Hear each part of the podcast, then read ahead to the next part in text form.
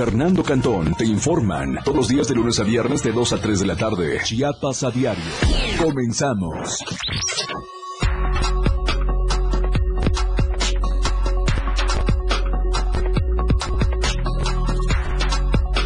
La radio que quieres escuchar. 977. Continúa su camino el Via Crucis migrante que salió de Tapachula rumbo a la Ciudad de México. Menor de tan solo tres años de edad fue asesinado a golpes por su padrastro que se encontraba presuntamente bajo los influjos del alcohol y de estupefacientes. Con un despliegue de más de 600 elementos, inicia operativo Fuerza de Tarea Regional que busca blindar a San Cristóbal de las Casas contra inseguridad. Y en México, se recupera el presidente de la República, Andrés Manuel López Obrador, del COVID que padece en su habitación de Palacio Nacional, confirma el secretario de Gobernación, Adán Augusto López. Nuestro hashtag de hoy es Via Crucis Migrante. Bienvenidos a Chiapas a Diario.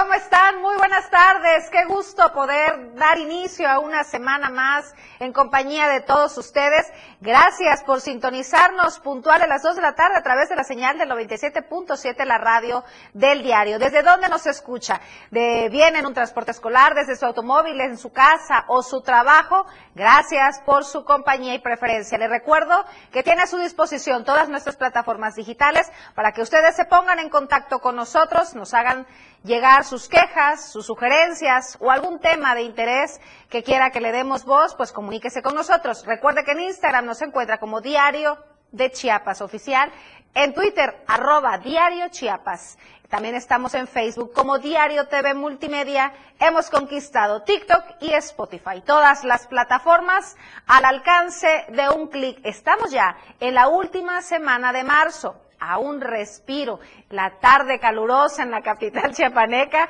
y después de un fin de semana de no verlo, de extrañarlo, comparto este espacio y le doy la bienvenida a mi compañero Fernando Catón. ¿Cómo estás, Fer? Hola, ¿Y qué tal? Muy buenas tardes. Te veo contento, compañero. Claro, pues ya estás aquí, por supuesto. por supuesto que nos da mucha alegría que te reintegres después de estos días en que estuviste, por supuesto, muy ocupada y esperamos que usted haya tenido un excelente fin de semana, que esté descansado, descansada y que esté lista ya para recibir la mejor información que le vamos a presentar este día sobre las noticias más importantes que se han generado en las últimas horas. Estamos transmitiendo totalmente en vivo desde la torre digital del diario de Chiapas y es momento de empezar con la información. Damos inicio a esta hora informativa con la editorial de hoy lunes. Destape de Velasco, jugada maestra para la elección en Chiapas en 2024. Editorial de Diario de Chiapas. Ahora que la política se alborotó porque Manuel Velasco Coello, senador por Chiapas por el Partido Verde Ecologista de México, puede ser el candidato a la presidencia de la República para 2024, la situación se torna diferente y hasta hoy podemos hacer especulaciones de que quizás él sea el as bajo la manga ante la nula efectividad que muestran las corcholatas favoritas de Andrés Manuel López Obrador. Es indudable que no es para decir que su destape formulado por la propia dirigencia nacional del Verde sea ya un hecho consumado, pero sí forma parte de una serie de elucubraciones que no suelen ser descabelladas y que lo ponen como el hombre que se puede ganar la lotería, aunque esta vez no es que no haya comprado algún cachito, sino que su apuesta es que el verde gane de rebote en Chiapas la gubernatura. La política es así, cuántas historias dan cuenta de la asunción al poder de quienes han sido presidentes de México. Para Chiapas no es un secreto que la candidatura de Manuel Velasco gane o pierda es ya una reverencia para hacerle ver al ganador o ganadora que no debe olvidarse de los pueblos del sur que por años han quedado al margen del desarrollo. Ahora que los amarres políticos no son de otro mundo, tienen lógica. Primero porque el presidente Andrés Manuel no está pensando en un sustituto que represente al norte del país. A cómo van las cosas, la capacidad política y negociadora del senador Velasco Coello es una garantía. La herencia de su abuelo Manuel Velasco Suárez, desde cuando fue gobernador de Chiapas la ha sabido extraer muy bien para caminar desde hace más de 20 años en la política. Si Manuel Velasco Coello fuese candidato del Partido Verde, el próximo gobernador de Chiapas incluso podría arrebatarle el triunfo al candidato o candidata de Morena. El escenario da un giro porque el partido agarraría fuerza y de los visibles aspirantes a gobernar el estado por Morena, uno de ellos prácticamente estaría despidiéndose de las filas del Guinda para regresar e incorporarse al Partido Verde. Lo que sí podemos adelantar es que las partidas del ajedrez tienen un buen maestro y ese es Manuel Velasco, quien conforme pasa el tiempo, pese a su juventud, nos ha demostrado que es un gran estratega político. Ayer eh, domingo salió desde Tapachula a una hora muy temprana una nueva caravana migrante que Irineo Mujica, que es el dirigente de pueblos de la organización Pueblos sin Frontera, denominó como Via Crucis Migrante. Y bueno, esta caravana caminó primero ayer hasta la comunidad de Viva México y hoy ya empezó, más bien hoy continuó la caminata y ya están en Huehuetán. Pero bueno, vamos a enlazarnos con nuestra compañera Valeria Córdoba hasta la torre digital de Tapachula para que nos platique qué ha pasado con esta nueva caravana migrante. ¿Qué tal, Valeria? Muy buenas tardes. Fernando, muy buenas tardes. Saludo con gusto desde la costa chiapaneca. Como acabas de adelantar, la madrugada de este domingo, más de 3.000 migrantes de diferentes nacionalidades partieron desde el Parque Bicentenario de Tapachula con rumbo hacia la Ciudad de México en el denominado Via Crucis Migrante. El contingente busca caminar más de mil kilómetros con la intención de exigir justicia por los 40 extranjeros que perdieron la vida en el incendio de la estación migratoria en Ciudad Juárez, Chihuahua. Los migrantes han cruzado sin ningún obstáculo los retenes que mantiene el Instituto Nacional de Migración en la carretera costera, a comparación de otras ocasiones donde han sido detenidos, por lo cual también entre sus exigencias está la desaparición de esta dependencia federal. Asimismo, pues durante el día de ayer, ambulancias de protección civil de la Secretaría de Salud y personal de organizaciones no gubernamentales acompañaron al grupo y brindaron primeros auxilios a quienes así lo requirieron. Los migrantes caminaron alrededor de 15 kilómetros desde Tapachula hasta el ejido Álvaro Obregón, donde pernoctaron la noche de ayer y hoy a las 4 a.m. aproximadamente partieron de nueva cuenta con rumbo al municipio de Huehuetán, donde eh, decidieron solicitar a las autoridades federales una mesa de diálogo, ya que argumentan debido a los grupos vulnerables como niños y mujeres, pues no pueden seguir caminando sobre las vías federales. Hasta el momento se encuentran todavía en el municipio de Huehuetán a la espera de una respuesta de las autoridades y de eso dependerá de cómo continúen su camino o incluso se habla de disolverse la caravana, Fernando. Así la situación aquí en la frontera sur y bueno, pues por supuesto que estaremos pendientes de qué va a ocurrir con este denominado Via Crucis migrante. Valeria, Valeria, eh, esta caravana, eh, pues bueno, está caminando desde muy temprano para evitar las altas temperaturas y hay pronósticos de lluvias muy fuertes también en la zona, ¿correcto? Es correcto, Fernando. En los últimos días ha hecho eh, demasiado calor aquí en la costa chiapaneca, temperaturas arriba de los 38 grados, inclusive hemos llegado a los 40. Y bueno, pues por esto mismo eh, los migrantes están pidiendo una mesa de diálogo con las autoridades y esto también es lo que les ha impedido seguir su camino eh, desde que llegaron a Huehuetán, donde vuelvo a repetir, todavía se ubican ahí y por supuesto, como también mencionas, pues se pronostica lluvias, lo que todavía pondría en una situación más riesgosa todo este denominado diacrucis que están llevando a cabo los extranjeros. Oye, Valeria, ayer Irineo Mujica, antes de salir eh, con esta caravana desde el Parque Bicentenario de Tapachula, eh, señalaba que iban a tratar de caminar lo menos posible, pero sí llegar lo más pronto posible a la Ciudad de México a través de pedir ride a estos trailers, a estas plataformas, más bien a estos camiones que llevan unas plataformas y en las que en otras ocasiones también se habían subido los migrantes. ¿Tú sabes si, eh, si ha habido este tipo de facilidades a los migrantes o las autoridades lo, lo han impedido como ha, como ha ocurrido en otras ocasiones? Pues de manera extraoficial, por algunos eh, videos que circulan en redes sociales, se ha hablado que los migrantes, bueno, algunos de los migrantes intentaron subir eh, no necesariamente a camiones, sino a los autobuses o a las vans, a las camionetas que van en estas rutas de Tapachula, Viva México, Tapachula, Huehuetán, eh, y así en los municipios de la costa, de la carretera costera, pero eh, en un tramo muy corto, eh, que inclusive los, los choferes no los quieren llevar eh, más para evitarse problemas con los agentes migratorios. Entonces, no, no como tal, no es impedimento de las autoridades eh, federales, sino que simplemente los choferes han optado por no llevar a los migrantes eh, dentro de estos autobuses. Y bueno, pues de hecho, una de las peticiones eh, de los migrantes es pedir al gobierno pues transporte, transporte seguro, ya que argumentan pues obviamente además de pues todo este cansancio, las altas temperaturas, el, el clima, pues también eh, están expuestos a ser víctimas de los grupos delictivos que operan en el país. Sí, claro. Y finalmente, Valeria, salió esta caravana, pero hubo otros grupos que se quedaron aún gestionando eh, sus papeles ante la Comar, ¿verdad? Sí, todavía eh, existe aquí bastante afluencia de personas que no decidieron partir en la caravana que aún continúan aquí en Tapachula y están llevando a cabo su trámite en la Comar. Hoy, como prácticamente todos los días, se vio largas filas afuera de la Comisión Mexicana de Ayuda a Refugiados y bueno, pues por supuesto, este también conforme a ellos seguiremos informando. Pues te agradecemos mucho la comunicación. Estaremos en contacto. Que pases una excelente tarde. Muchísimas gracias igualmente allá en la capital del estado. Gracias, Valeria. Hasta pronto.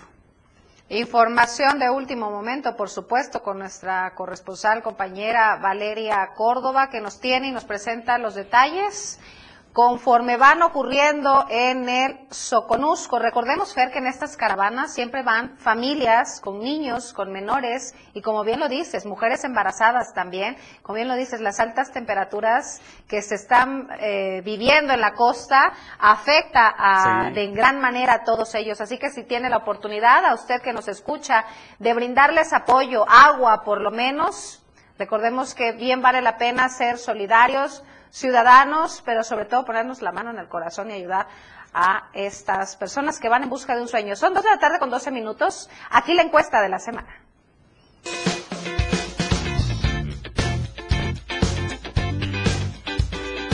En el diario Media Group nos interesa conocer tu opinión.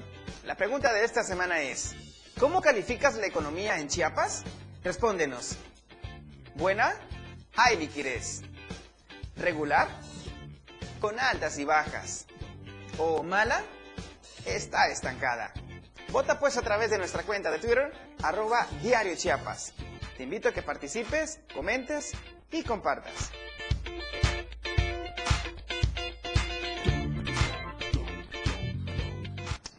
Es de esta manera que llegamos a nuestro primer corte comercial. Por favor, no se vayan, en un momento regresamos. Con lo mejor de lo que acontece a cada minuto, regresa Chiapas a diario.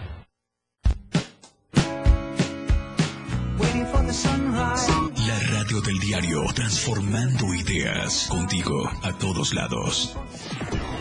Las dos, con 14 minutos.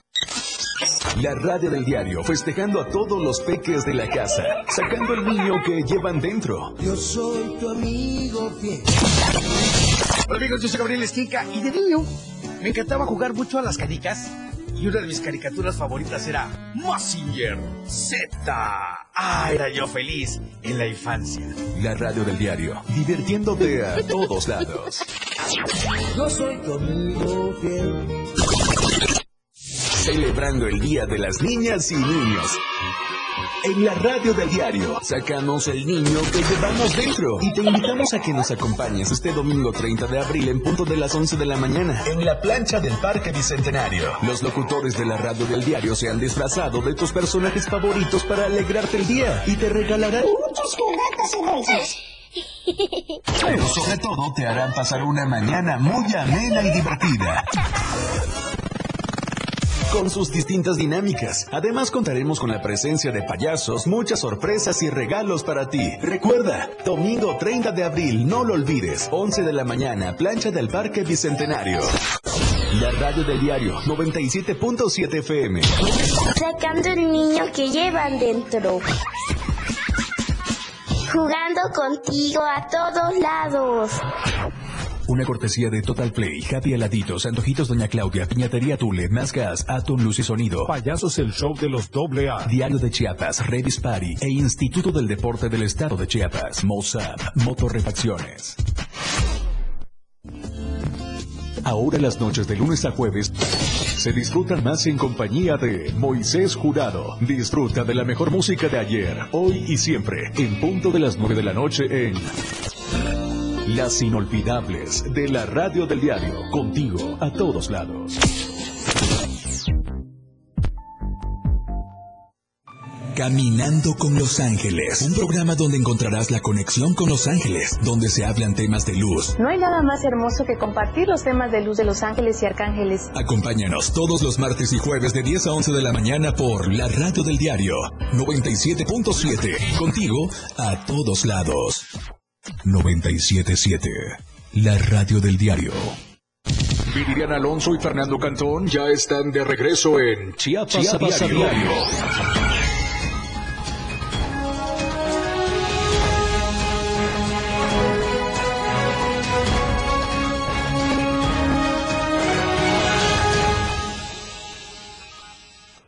Estamos de vuelta, gracias por continuar con nosotros y regresamos con una noticia que verdaderamente nos pone la piel eriza, nos pone la piel de gallina del coraje, de la impotencia de este pequeño de tres años. Bueno, la impotencia que sentimos quienes tenemos hijos, quienes, quienes somos madres, padres también, quienes sentimos lo que es eh, amar a un hijo y no entendemos cómo estas personas pueden agredir, hacerle daño a un menor que no puede defenderse. El día de ayer, un menor de edad de tres años falleció, fue asesinado a golpes por su padrastro de 22 años que se encontraba bajo los influjos del alcohol y de estupefacientes. El trágico hecho fue registrado en la colonia Linda Vista, Shankar, la mañana del domingo.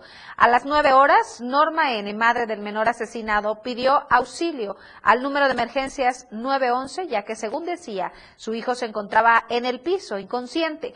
De inmediato arribaron a la avenida Primero de Octubre, entre Primero de Mayo y, y 3 de Mayo de la citada colonia, paramédicos de la Cruz Roja Mexicana, para valorar al niño que se encontraba en el piso de la sala. Desafortunadamente, con solo verlo y después de valorarlo, dictaminaron que ya no contaba con signos vitales, debido al traumatismo severo en el cráneo. El culpable, quien se había dado a la fuga, ya fue detenido por efectivos del Grupo de Operaciones Tácticas GOT de la Policía Municipal y, se encuentra ya a disposición del agente del Ministerio Público. Cabe destacar que la madre del menor, quien presuntamente también ayudó al agresor, se encuentra detenida como parte de la integración de la carpeta de investigación por el delito de homicidio. ¿Y sabe qué? Le, eh, le menciono que el pequeño, el menor, cumplió, había cumplido años el pasado 15 de febrero. De verdad que este tipo de noticias nos da mucho coraje y mucha impotencia hacer. Sí, claro, no podemos entender cómo hay padres, bueno, se dicen padres, que pueden actuar de esta manera cuando hay familias que no, no pueden, no pueden acceder Claro. a un hijo, a una hija, pero sobre todo el tema es la insensibilidad que puede haber incluso de la madre del padrastro, pues bueno, no, No es su sangre, no lo siente, ¿no? Pero ¿sabes qué, Fer? El simple hecho de meterte, agredir, atacar, violentar a un menor que no se puede defender, que no está a tu misma altura, que no puede ponerse al tú por tú contigo, es de verdad escalofriante la- el solamente imaginar esta escena, porque llevas ventaja, mucha ventaja sobre un menor. Por supuesto, por supuesto, totalmente de acuerdo contigo, Viri. Y bueno, nuestro compañero Marco Antonio Alvarado acudió al lugar en donde se registró esta terrible tragedia y le, da- le está dando seguimiento a la información. ¿Qué tal, Marco? Muy buenas tardes.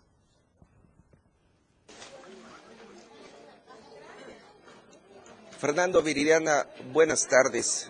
Lamentablemente hoy eh, compartiéndoles una historia trágica y profundamente triste La muerte del pequeño Ulises aquí en la colonia Lindavista Chancá, un niño de apenas tres años de edad, que termina, termina su pequeña vida en condiciones realmente brutales. Ya las autoridades y seguramente a lo largo del noticiero habremos de conocer más pormenores de esta triste historia. Pero hoy estoy, eh, solo a mis espaldas está pues donde están velando el cuerpo del pequeño Ulises, que va a ser sepultado el día de hoy, pero también eh, una vecina, una vecina que compartió con él algunos momentos, la señora Erika, ¿me decía usted? Señora Erika, eh, para que no nos quedemos con una imagen tan triste de- del pequeño Ulises, ¿cómo lo recuerda usted y si compartió con algunos momentos con el niño? Pues era un niño muy, muy contento. Reía, porque inclusive un día jugó con su otro hermanito y jugaba. Jugaba, ¿no? Y era pura risa.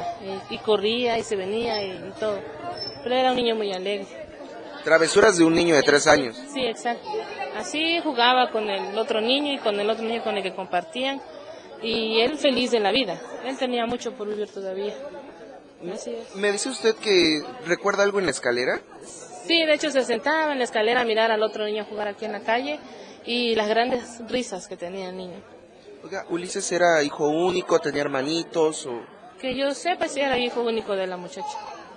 Estamos hablando de, de una pareja muy joven, me dice usted, la mamá de 20 22 años, el papá tal vez... Pero jóvenes Pero ambos. Estaban jóvenes ambos. Así es. Y sobre esta terrible situación, ¿escucharon algo? No escuchamos nada. Absolutamente nada escuchamos. No, no escuchamos absolutamente nada y créanme que si lo habíamos escuchado hubiéramos hecho algo. Pero no escuchamos nada. Los hechos eh, trágicos de los que estamos dando cuenta el día de hoy, ¿ocurrieron acá? Mm. ¿En este, en este domicilio o en No. qué parte? No es este donde rentaba la muchacha, que es el domicilio donde yo habito. Pero es aquí cerca. Sí, ah, inclusive aquí al lado. Es aquí, al- Sí, aquí al sí. lado. Sí, aquí al lado fue donde pasaron los hechos de- tan trágicos. ¿Y cómo, cómo se enteran ustedes de, de esta situación? Porque la muchacha, la mamá del niño, empezó a gritar que su hijo, que no lo dejara, que, que mi bebé. Entonces yo salí corriendo a ver qué era y lo vi y ella estaba abrazando a su hijo. Y entonces yo le dije, ¿qué tiene tu hijo? Y lo fui a ver el niño y estaba, estaba este, frío, frío y estaba este, tieso. o sea, estaba- Y estaba golpeado. estaba golpeado, estaba golpeado. Eso vi yo y le dije a mi esposo, hay que hablar a la policía porque pues el niño está muerto, le dije. En ese momento es que hablamos a la policía nosotros. Y en ese momento la autoridad procede contra la madre. ¿Y qué pasa con el presunto agresor, el padrastro? Pues no estaba aquí, no estaba en su casa. Ya se había... Se había ido o no sabemos a qué hora se fue porque pues ahora sí que nos enteramos en la mañana, ¿no? De lo- todo lo que pasó. Así es. ¿Qué piensa usted eh, como madre de una situación como, como la que ocurrió y que le costó la vida a Ulises? Pues yo pienso que una madre debe ver siempre por un hijo antes que un hombre. Un hijo es, es lo primordial, antes que tener un hombre que sea abusivo. Así es. Primero son los hijos. Así es, sí. Gracias por compartir su testimonio. Y Fernando Viridiana, y pues un día muy triste el que se vive en esta calle, el que se vive en esta colonia. Personas que se han enterado de esta situación se han acercado, se han juntado para acompañar, eh, cuando menos en estos momentos, al cuerpo del pequeño Ulises, que no había sido, hasta donde teníamos entendido, eh, reclamado por absolutamente nadie, era lo que nos eh, habían comentado, y por eso es que se unieron los habitantes, los vecinos, para poder sepultarlo y que no fuera su cuerpo llevado y enterrado en la fosa común. Una historia triste, trágica, lamentable. Un menor de tres años de edad muere a consecuencia de una brutal golpiza que le ha propinado, que le propina el padrastro. Esto es lo que la autoridad ha informado. Ya, ya hay detenidos, por supuesto, y el reclamo de justicia. Vuelvo con ustedes al estudio. Qué triste situación, Viri. Totalmente, de verdad que Fer se me enchina la piel, me da mucho coraje esta situación, sobre todo porque nosotros somos padres, Fer, sabemos que lo principal es proteger a tu hijo, pese a las circunstancias que sean. Ahora, lo más lamentable y que sin duda tiene mucho trabajo que hacer la Fiscalía, sin duda es para aclarar toda esta situación. La señora comenta que fue ella y su esposo quienes llamaron a la patrulla al 911 pidiendo auxilio. Al otro día, el niño ya estaba frío, ya estaba muerto, no fue inmediatamente. El auxilio, la ayuda que se solicitó, no fue inmediatamente. Ahora, fueron los vecinos los que pidieron ayuda. ¿Y la mamá en dónde estaba? No hay otro familiar para eh, que pudiera auxiliarlos, por lo que entendemos que nos dicen que no. No, no, no. De hecho, Marco Antonio Alvarado, antes de este enlace eh, que tuvimos con él, eh, nos platicaba que el niño no había sido reclamado por ningún familiar, por lo que incluso había el riesgo de que fuera a la fosa común. Gracias a la solidaridad de los vecinos, a que cooperaron, se juntaron, lo están velando. Gracias a eso va a tener un entierro digno este pequeño. Sí, recordemos que le acabo de mencionar que la mamá también está detenida. Está detenida sí, claro. Y por consiguiente, bueno, pues no podía ser ella quien reclamara el cuerpo del menor, fueron los vecinos. Que en paz descanse el pequeño Ulises, que, bueno, pronto se esclarezca esta situación y, bueno, un angelito más para el cielo. Lamentable lamentables noticias las que les tenemos que dar a veces. Vamos a un corte comercial, en un momento regresamos. Cada día de la semana, de lunes a viernes, te informan Chiapas a diario. Después del corte, ya regresa. 97.7. La radio del diario. Más música en tu radio. Lanzando nuestra señal desde la torre digital del diario de Chiapas. Libramiento Sur Poniente 1999. 97.7. Desde Tuxtla Gutiérrez, Chiapas, México. XHGTC, la radio del diario. Contacto directo en cabina 961-612-2860. Escúchanos también en línea. www.laradiodeldiario.com 97.7, la radio del diario. Más música en tu radio. Las 2. Con 27 minutos. Chiapas es poseedora de una belleza natural sin rival en todo México. Una gran selva, un impresionante cañón, manglares y playas únicas, además de paradisíacas caídas de agua, visten a nuestro estado con el encanto único de la naturaleza. Chiapas es el estado más al sur de México, la última frontera de nuestro país. Aquí, en este rincón, que también fue el último territorio en añadirse a la República, se encuentra un paraíso de bellezas naturales listo para ser explorado. Ven y disfruta lo que Chiapas tiene para ti. 97.7, la radio del diario. Contigo a todos lados. ¿Qué pasaría si perdieras tu INE? Perdería el derecho al voto. No existiría mi identidad. Perdería el derecho a la democracia. No podría hacer valer mi opinión. Sin mi INE no podría hacer nada porque me la piden en todos lados para todos los trámites. Si perdiste tu credencial o perdió vigencia, acude al módulo y actualízala. Haz tu cita en INET 804-33-2000 o en INE.mx. Mi INE es valioso porque me identifica y me suena. INE. Entrevistas, invitados, música y mucho cotorreo. El show del patrón. Escúchalo de lunes a viernes de 4 a 5 de la tarde. Es un completo despapalle. Pásate una tarde muy amena con El Show del Patrón. Algo fuera de serie. Por esta frecuencia, 97.7 FM, la radio del diario. La radio del diario 97.7 FM. Contigo a todos lados. Con lo mejor de lo que acontece cada minuto, ya regresa Chiapas a diario.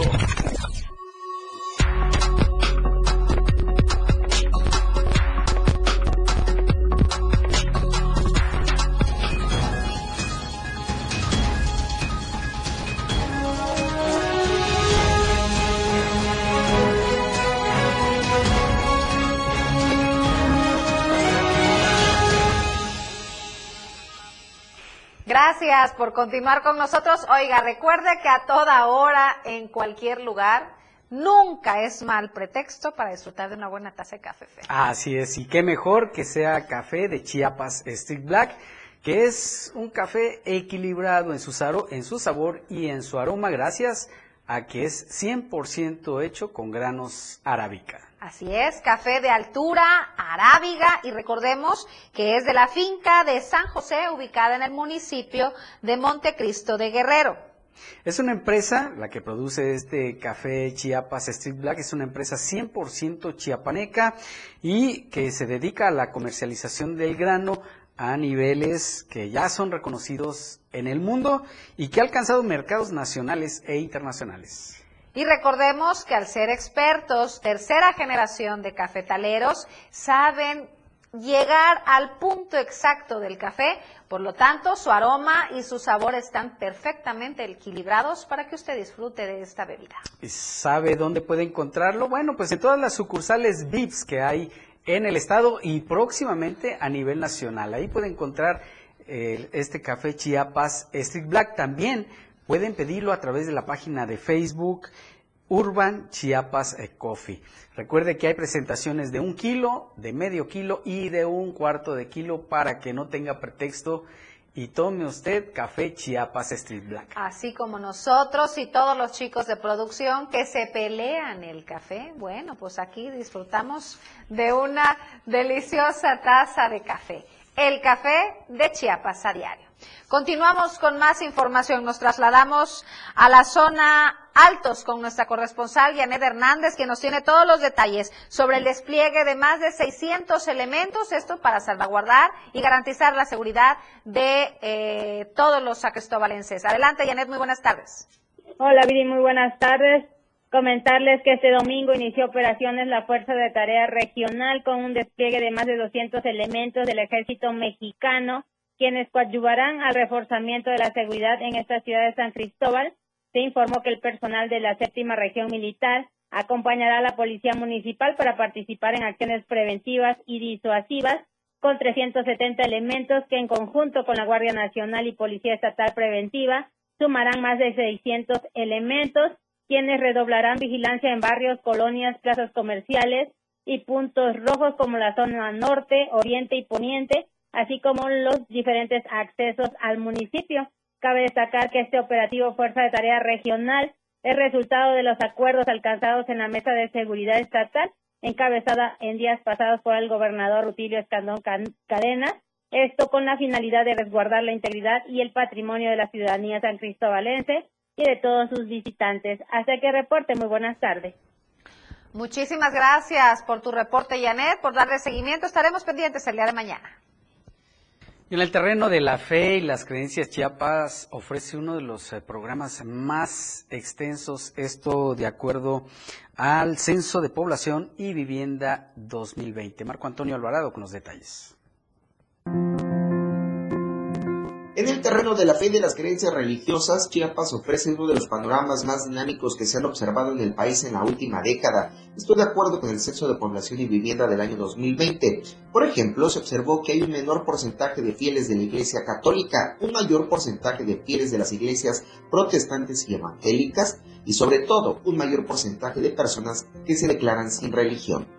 Ahora bien, actualmente Chiapas está entre los 10 estados con menos del 75% de su población declarada católica y entre las dos entidades donde se reporta un aumento de asistentes a las iglesias protestantes y evangélicas. Sin embargo, llama la atención que las personas sin religión ya eran un grupo declarado en el Estado en el año de 1990, con un 10% de su población, cifra que se ha mantenido hasta el año 2020 y a la que se sumaron tres estados más, con un 10% o más de su población que no tiene ninguna religión o que se reportan como creyentes pero sin ninguna inscripción religiosa. Recientemente la Conferencia del Episcopado Mexicano, máximo órgano de la Iglesia Católica en México, reconoció que hay un cierto distanciamiento entre la Iglesia y la población, esto pese a que México es el segundo país del mundo en el número de católicos, con cerca de 100 millones de personas bautizadas, aunque la proporción no deja de disminuir.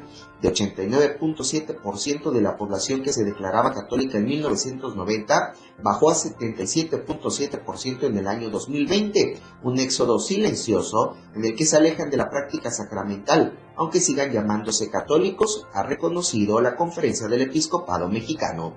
Para Diario Media Group, Marco Antonio Alvarado. Oiga, ¿y cuántos de nosotros no nos este, llegamos a encariñar tanto con nuestras mascotas que lo hacemos? Bueno, son parte de la familia, que cuando llega el momento de despedirnos, sin duda, es un dolor muy grande para muchos. Bueno, pues ya hay un lugar especial para darles un adiós digno a nuestras, a nuestras mascotas. Es un reportaje de José Salazar.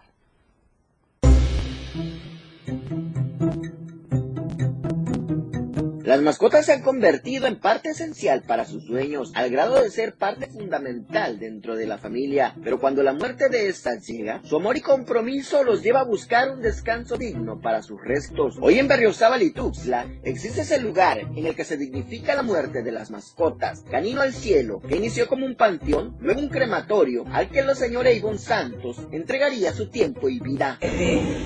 De, ser un servicio de amor, de cariño hacia tu mascota, es un servicio de salubridad, digamos así, porque eh, lo que hacemos aquí, que es cremar los cuerpos, aun cuando hayan sido animales que estuvieron enfermos, igual que los que las personas que estuvieron enfermas y las creman también, eh, es lo mismo. A pesar de eso, lo que se obtiene producto de, la cremación, que son las cenizas que se entregan en las familias, tanto de humanos como de mascotas, eh, ya es un producto, es un producto inocuo, pues, ya no tiene, ya no tiene nada, ya todo lo que tenía murió, si la persona tenía cáncer, acabó, si la mascota tenía este, pulmonía, acabó, no hay nada después de la quemación, a 2000 grados ya no queda nada. Los servicios que se ofrecen a las mascotas son fosa común, cementerio y crematorio de mascotas. Este servicio se realiza dependiendo de los kilos y el tamaño de la mascota, dependiendo desde 600 hasta 3 mil pesos, que incluye velación, un fetro y áreas privadas para la velación. La cremación de mascotas funciona con la recuperación de la ceniza. Forma se cuenta con el permiso de manejo de residuos, además del cumplimiento para el funcionamiento. Ella manifiesta que este tipo de permiso lo tienen las funerarias porque no entregan todas las cenizas, sino solo una parte. Todos hemos tenido, aparte de gatos y perros, que es lo más común obviamente, tenemos hamsters, lagartijas, boas, este, cuyos, periquitos, gallos, conejos, gallinas, conejos, todo lo que sea parte del corazón de una persona, sea emplumado, sea peludo, sea cuatro patas, de cuatro o dos patas, ellos tienen que darse con su mascota para siempre. En el caso del crematorio de mascotas, se entregan las cenizas completas, porque hay un compromiso es una acción deshonesta el no entregar todo lo que sale como producto de la quemación, que se realiza en un horno especial que cumple con las normas específicas en su construcción y en su funcionamiento. El recurso que se obtiene del panteón de mascotas, la cremación y los servicios que ofrece Canino al Cielo, además de los gastos que generan, se invierten en insumos veterinarios que se ocupan para financiar campañas de esterilización de perros y gatos, así como a la manutención de los perros que se han rescatado y no se han podido dar en adopción. Eh, me gustaría que los vecinos estén con la tranquilidad de que este es un negocio serio, de que la seriedad se la da el cumplimiento de todo lo que marca la ley para poder establecer una, negociación como esta y que no deben tener la menor duda porque eso afecta a la, comunidad el hecho de no querer prosperar como, comunidad, como sociedad y, seguir cometiendo los errores que cometemos como es el caso del abandono de los animales en la calle cuando ya fallecieron, de tirarlos a la basura, de, de el terreno, porque eso, eso sí es perjudicial. Claro. Si estuvieron enfermos y, y la gente no, por no tener un servicio como ese, lo tiene que tirar por ahí, a la hora de descomponerse, todo eso se va a la Aunque la enfermedad que desde hace muchos años padece la ha mermado en su salud, esto no ha impedido que deje a un lado el ser rescatista de animales domésticos en situación de calle, además de la labor de evitar que los perros de la calle se sigan reproduciendo, ya que representa un problema de salud. La señora Ivonne nos cuenta que pese a las adversidades de la vida, ha logrado sus sueños. Al final de sus días, espera que el trabajo que inició continúe y que sus restos sean mezclados con los de sus mascotas. Para Diario Media Group, José Salazar. Y acusado de los delitos de motín y atentados contra la paz y la integridad corporal y patrimonial de la colectividad y del Estado. Este fin de semana fue detenido el ex, alcalde de Teopisca, eh, Abel Tobilla Carpio, esto lo informó la Fiscalía General del Estado. En un comunicado agregó que detuvieron al imputado en la ranchería Bachalcajón, municipio de Comitán de Domínguez, a la altura del crucero que conduce a Las Rosas. Señaló este comunicado que luego de dar cumplimiento a la orden de aprehensión, el imputado fue puesto a disposición del órgano jurisdiccional que determinará su situación jurídica. Tobilla Carpio ha sido alcalde de Teopisca tres veces, la última de 2018 a 2021 por el partido Podemos Mover a Chiapas de registro local. La primera vez fue presidente municipal postulado por el Partido Revolucionario Institucional eh, y por los partidos de la Revolución Democrática, Acción Nacional y Convergencia. Extraoficialmente trascendió que elementos del ejército mexicano ingresaron el sábado a Teopisca, situado a 30 kilómetros de San Cristóbal de las Casas, para garantizar la seguridad ante posibles reacciones de los seguidores del exalcalde. Desde el asesinato del alcalde Rubén de Jesús Valdés Díaz, el Partido Verde Ecologista de México, eh, pues este asesinato ocurrió, hay que recordar, en junio del año pasado. En este municipio, pues ya se han realizado diferentes bloqueos carreteros, retención de funcionarios municipales, marchas y otras manifestaciones de protesta.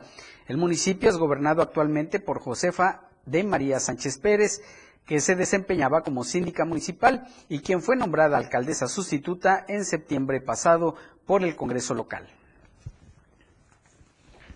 Con esto vamos a hacer una breve pausa. Ya estamos en la recta final. No se vaya, tenemos más al volver. Con lo mejor de lo que acontece cada minuto, regresa Chiapas a diario.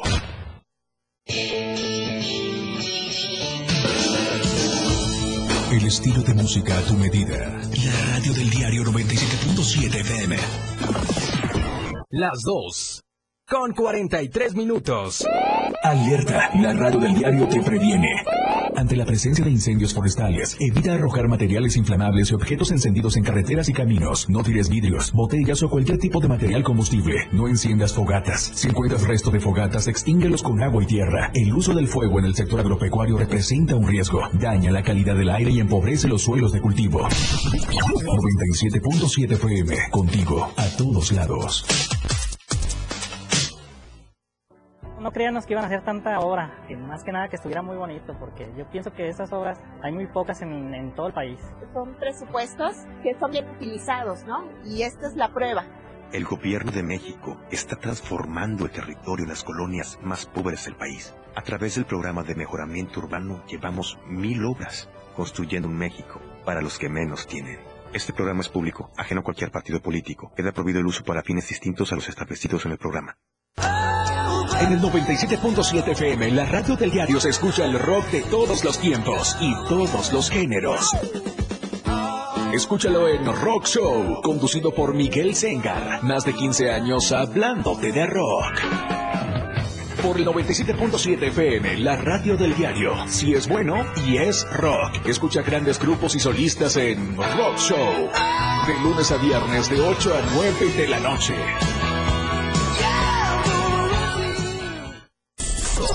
Tu fin de semana con estilo, Suelta y Beat. La música que se genera en los mejores clubs del mundo. Todos los viernes y sábados de 9 a 11 de la noche. Lo mejor de la música electrónica lo escuchas ahora en Les Tornamesa. DJ Guni y DJ Anali Oji tienen para ti los mejores sets mezclados en vivo. Suelta el Beat en la radio del diario 97.7. Contigo a todos lados. Disfruta de muy buena música, lo más trendy en redes sociales, la info sobre tus artistas favoritos y todo lo que debes saber para estar al día con la mejor actitud. Top Music con Moisés Galindo, de lunes a viernes de 5 a 6 de la tarde por la radio del diario 97.7 con lo más top a todos lados. Contigo a todos lados. 97.7 FM, la radio del diario.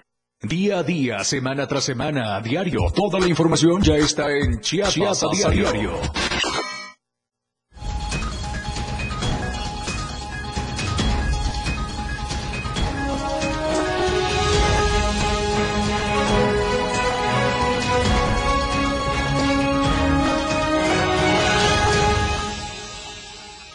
Estamos de vuelta, gracias por continuar con nosotros. Es momento de la información nacional. Luis Carlos Silva ya se encuentra en la línea telefónica con todos los detalles sobre la salud del presidente Andrés Manuel López Obrador. ¿Cómo estás, Luis? Adelante, muy buenas tardes. Gracias, Viri. Buenas tardes, buen inicio de semana para ti y los amigos del auditorio.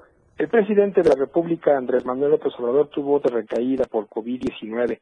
Muy temprano, desde el fin de semana, se anunció una gira por el sureste mexicano para supervisar las obras del tren Maya, pero el Ejecutivo Federal enfermó cerca de las cuatro de la tarde del sábado y ya entrada la noche se confirmó, bueno, que tenía fiebre y por eso se lo sometieron a varios estudios médicos. El vocero presidencial eh, Jesús Ramírez aseguró y negó en todo momento que el presidente pudo haber tenido infarto, como se había especulado a través de las redes sociales. De inmediato el Ejecutivo sometido a una, una revisión minuciosa por parte del personal médico de la Secretaría de la Defensa Nacional y al respecto, hoy temprano por la mañana, en su lugar estuvo la programación desde Palacio Nacional. Si te parece, vamos a escuchar qué fue lo que dijo el funcionario federal. Iniciaría diciéndole que el señor presidente se encuentra aislado y recuperándose aquí en Palacio Nacional, que el sábado en la noche, domingo en la mañana, tenía síntomas de un resfriado eh, como se hace cotidianamente, pues se, procedió a practicarle pruebas de COVID y de influencia, y influenza, y hacia las 4 de la tarde el resultado arrojó positividad a COVID-19, no hubo ningún traslado de emergencia, no hubo ningún desvanecimiento como algunos han pretendido hacer este, creer. Lo que sí se dio, instruyó a que las reuniones de evaluación del último tramo del tren Maya se llevaran a cabo y por sugerencia de los médicos y ante la eventualidad de que pudiese ser COVID, se decidió que iniciara un proceso de aislamiento y se trasladó a la Ciudad de México. El tratamiento al que será o al que está siendo sometido el presidente es con alguno de los medicamentos que fueron parte del protocolo en el Instituto de Nutrición, como la vez pasada. Bueno, seguramente el presidente está siendo atendido, está siendo monitoreado de manera eh, permanente y eh, con toda franqueza les digo que lo que se requiera en cuanto a medicamentos, pues estará a disposición del señor presidente y nosotros esperamos que en los próximos días, en el transcurso de la semana, ya pueda estar totalmente restablecido. En cuanto a lo que pregunta de si habrá un parte médico, pues tengan la seguridad de que. De esta manera, Villa Victorio, las palabras de eh, Adán Augusto López son claras, no hubo desvanecimiento, se descartó el preinfarto, lo cierto es que está monitoreado las 24 horas del día, es el hombre más importante de la República Mexicana y sobre de gobernar y sobre todo darle seguridad y, también actividades importantes a más de 26 millones de mexicanos. La Constitución Política Mexicana también advierte que en, la, en caso de la ausencia del presidente, antes de las elecciones y ya en la, última parte, él nombraría a un presidente sustituto. Ojalá que esto no ocurra así. Deseamos buena salud para el presidente de la República. Mi reporte, como siempre, que pasó un excelente inicio de semana de la Ciudad de México. Muchísimas gracias, Luis Carlos Silva, por tu reporte. Bueno, pues mientras son peras o manzanas, esperemos que el presidente de la República, Andrés Manuel López Obrador, se recupere lo más pronto posible. Este fin de semana hubo mucha actividad política aquí en el estado. El director del Instituto Mexicano del Seguro Social, Zoé Roblero, estuvo en Las Margaritas, en donde pues agradeció al alcalde de esta localidad, Vladimir Hernández Álvarez, su adhesión a las filas de Morena. Dijo que no le dan la bienvenida, pues él ya estaba ahí. Ese era su destino. Él siempre, dijo Zoé Robledo, ha estado con los que más necesitan. Esto lo expuso en el mitin el también aspirante a la candidatura a la gubernatura. En el evento se contó con la presencia de la senadora Citlali Hernández Mora, secretaria general del Comité Ejecutivo Nacional de Morena, además de diputados federales, alcaldes de la región e integrantes de la dirigencia estatal del partido Guinda en el estado.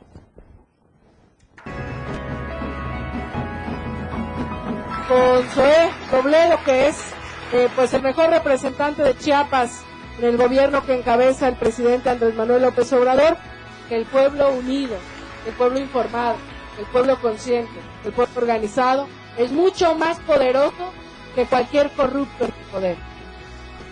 Yo se los digo de manera muy clara, hoy somos muchos, hombres y mujeres construyendo y conquistando ese porvenir. Aquí estamos quienes hemos estado siempre con López Obrador. Aquí estamos quienes estamos convencidos que el motor del movimiento va a seguir siempre siendo el pueblo, que el combustible de ese movimiento debe de ser las causas justas y la honestidad, y que el rumbo lo tenemos todas y todos muy claro. Gracias amigas y amigos de las Margaritas. Bueno, y por otro lado, ante miles de ciudadanos, como muestra del compromiso y garantía de la atención hacia el pueblo chiapaneco, el senador Eduardo Ramírez Aguilar inauguró su oficina de enlace legislativo en Tuxtla Gutiérrez. El legislador morenista afirmó que es un chiapaneco comprometido con las necesidades de los pueblos, que tiene la firme convicción para trabajar, escuchar y atender todas y cada una de las peticiones de los pobladores de Chiapas, ya que es a través de su participación que se conocen sus necesidades y con estas nuevas nuevas oficinas, se buscará brindarles una más rápida y mejor respuesta. Quiero agradecer a cada una y a cada uno de ustedes porque dejaron de estar con su familia y me lo vinieron a brindar esta mañana para inaugurar lo que serán las oficinas de enlace legislativo. Mi trabajo y mi amor por Chiapas, creo que eso no tengo por qué ponderarlo yo, lo pondera el pueblo de Chiapas. La verdad es que me siento muy emocionado porque puedo presumir el cariño de la gente. Estamos muy comprometidos porque queremos lo mejor para nuestro estado. Aquí la gente viene por convicción, por emoción y de corazón. Sigan hacia adelante con el proyecto Jaguar y que viva Chiapas. Muchas Así la actividad política este fin de semana. Vamos a otro tema y es que los eh, maestros adheridos a la sección 7 del CENTE ya anunciaron que van a tener algunas movilizaciones el próximo primero de mayo, Día del Trabajo. Los detalles los tiene nuestro compañero José Salazar, con quien nos enlazamos en este momento. ¿Qué tal, José? Muy buenas tardes, qué gusto saludarte. ¿Qué tal, Fernando? Muy buenas, buenas tardes, un gusto saludarte como siempre el maestro Israel González, quien ahora es el dirigente de la sección 7 del Centro, tiene una rueda de prensa, Fernando, en la que dio a conocer la minuta que acredita y da legitimidad a esta planilla roja que ganó las elecciones en el relevo institucional de la sección 7. En este sentido, anunció que ellos no conocen otra alternativa para hacer valer sus derechos magisteriales y las luchas y las conquistas que están dispuestos a llegar nuevamente a las calles a salir a marchar en el marco del Día del Trabajo y en, el marco de la lucha de que ellos consideran que pues les corresponde. Es por ello que bueno también van a marchar Fernando por la cuestión de la lucha de la educación indígena. Dicen que no están de acuerdo con las reformas que pretenden desaparecer la educación indígena en la que se van a perder eh, muchos empleos y que bueno se da un retroceso en esta lucha eh, de los que forman parte pues los maestros del bloque democrático. Aquí también mencionaron que están en contra de los padres de la Caja de Ahorra y de muchas otras situaciones que no se han eh, resuelto para su beneficio. En ese sentido, manifestaron que están de acuerdo en establecer un diálogo y sobre todo el reconocimiento del gobierno del Estado a esta nueva dirigencia eh, federal de la sección 7 y que van a salir a las calles y que bueno, vamos a tener más, esto se va eh, perfeccionar esta nueva dirigencia que está dispuesta, dice, a quitarlo el todo por el todo por esta lucha magistral. Muy bien, José, pues ya veremos qué ocurre el próximo primero de mayo, en el que se van a dar movilizaciones de la CENTE en prácticamente todo el estado. Gracias, gracias por tu información. Que pases buenas tardes. buenas tardes. Buenas tardes. Y con esto llegamos al final de esta hora informativa, Fer, no sin antes agradecerle su compañía y preferencia como todas las tardes en nombre de todo el equipo que hace posible llegar hasta sus hogares, hacia su trabajo, hacia hasta donde usted nos escuche. Le agradecemos y lo esperamos el día de mañana en punto de las dos. Pero antes. Antes, hoy tenemos cumpleañero y se trata de nuestro amigo Enrique Quiquín Alfaro. Así es, mejor conocido como Quiquín aquí en toda la producción. Esperamos el pastel, ya terminamos, queremos comer pastel. ¿Cómo de qué? A ver si Quiquín sí nos cumple con eso del mole. ¿eh? Muchas felicidades, Enrique. Te mandamos un abrazo fuerte, que disfrutes tu día. Ya nos vamos, Viri. Ya nos vamos, Fer. Mañana en punto de las 2 por el 97.7. Así es. Recuerde que aquí le presentamos las noticias. Ahora usted tiene el poder de la información. Que pase una excelente tarde. Hasta mañana. La información aún no termina porque a diario se siguen generando las noticias en Chiapas a diario. Acompaña a Viridiana Alonso y Fernando Cantón en nuestra próxima emisión de 2 a 3 de la tarde. E infórmate de lo que acontece en Chiapas. Chiapas a diario. Celebrando el Día de las Niñas y Niños. En la radio del diario sacamos el niño que llevamos dentro y te invitamos a que nos acompañes este domingo 30 de abril en punto de las 11 de la mañana en la plancha del Parque Bicentenario. Los locutores de la radio del diario se han disfrazado de tus personajes favoritos para alegrarte el día y te regalarán muchos juguetes y dulces. Pero sobre todo te harán pasar una mañana muy amena y divertida con sus distintas dinámicas. Además contaremos con la presencia de payasos, muchas sorpresas y regalos para ti. Recuerda, domingo 30 de abril, no lo olvides, 11 de la mañana, plancha del Parque Bicentenario. La radio del diario 97.7 FM. Sacando el niño que llevan dentro. Jugando contigo a todos lados. Una cortesía de Total Play, Happy Heladitos, Antojitos Doña Claudia, Piñatería Tule, Más Gas, Atom Luz y Sonido, Payasos el Show de los Doble A, Diario de Chiapas, Revis Party e Instituto del Deporte del Estado de Chiapas, Mossad, Motorrefacciones. 97.7 FM. Siempre en tu corazón. Editorial de la Radio del Diario. ¿Quiénes son los que se presumen?